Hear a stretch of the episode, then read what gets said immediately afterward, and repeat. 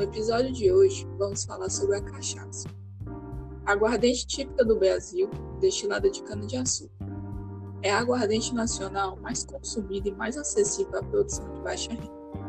A cachaça começa a sua história na época da colonização do Brasil, quando, nos antigos engenhos de açúcar, o refúgio da produção era dado aos animais e escravos.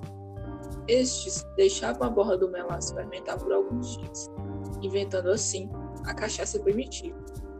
A cachaça, como a maioria das aguardentes, pode também ser envelhecida em tonéis de carvalho, o que melhora seu aroma e sua qualidade.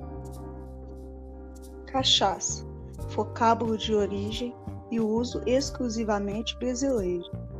Constitui indicação geográfica para os efeitos no comércio internacional do artigo 22 do Acordo sobre aspectos dos direitos de propriedade intelectual relacionados ao comércio, aprovado como parte integrante do Acordo de Marrakech pelo Decreto Legislativo número 30 de 15 de dezembro de 1994 e promulgado pelo Decreto de número 1355 de 30 de dezembro de 1994 Ainda, o decreto número 4062 de 2001 estabelece que o uso da expressão protegida cachaça é restrito aos produtores estabelecidos do Brasil.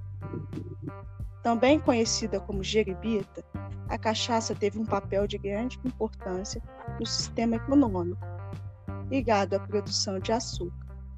Com a produção de regiões como Campos e Paraty, sendo direcionada para sua elaboração. No próximo episódio, vamos falar sobre tiquinho.